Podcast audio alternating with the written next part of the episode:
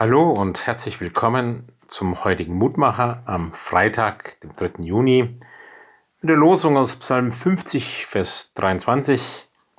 Wer Dank opfert, der preiset mich, und da ist der Weg, dass ich ihm zeige, das Heil Gottes.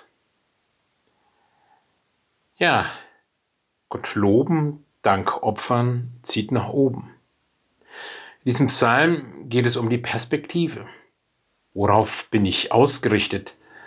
Was nehme ich wahr? Und manchmal durchzuckt es mich bei so bekannten Worten und es wird etwas ganz anderes und Neues draus. Es ehrt mich, wer als Opfer Lob darbringt. Er bereitet den Weg, auf dem ich Gottes Heil ihm zeige. Ein Vers, der klar macht, dass Danken uns ausrichtet und aufrichtet. Ein Wort aus der Bibel, das uns vielleicht schon lange begleitet hat und bekannt ist. Aber mir ist nochmal ganz neu bewusst geworden, dass wir uns immer wieder mal von der frommen Gebetsroutine auch der Psalmen entfernen müssen, um diese Worte als eine ureinfache und urmenschliche Erfahrung zu begreifen. Vergangenes Loben, Preisen, dankbar annehmen ist ein Weg, der die Augen dazu befreit, auch heute das Gute zu erkennen und es für morgen zu erwarten und zu hoffen. Eigentlich nichts Neues und doch neu aufglänzend.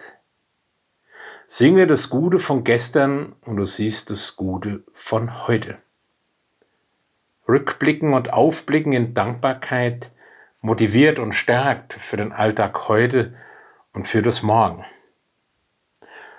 Und mit diesem Psalmvers hat sich für mich einfach etwas ja, auf einfache Weise miteinander verknüpft, nämlich meine Glaubenserfahrung mit der Sehnsucht nach ganz neuen Begegnungen mit Gott. Wer Gott Lob singt, befreit sich den Weg, ihn zu erfahren.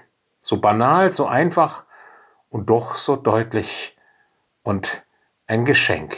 Im Danken wird sich uns Gott immer wieder neu zeigen und wird uns neu ermutigen. Lieber himmlischer Vater, so bitte ich dich, dass du mich immer wieder dankbar zurückblicken lässt. Die kleinen und großen Dinge meines Lebens und Alltags, um darin immer wieder neu Hoffnung zu schöpfen und aufzublicken auf das, was du tust und wirkst. Ermutige mich und meine Lieben dazu und segne uns auch an diesem Tag. Amen. Es grüßt Sie Ihr Roland Friedrich Pfarrer.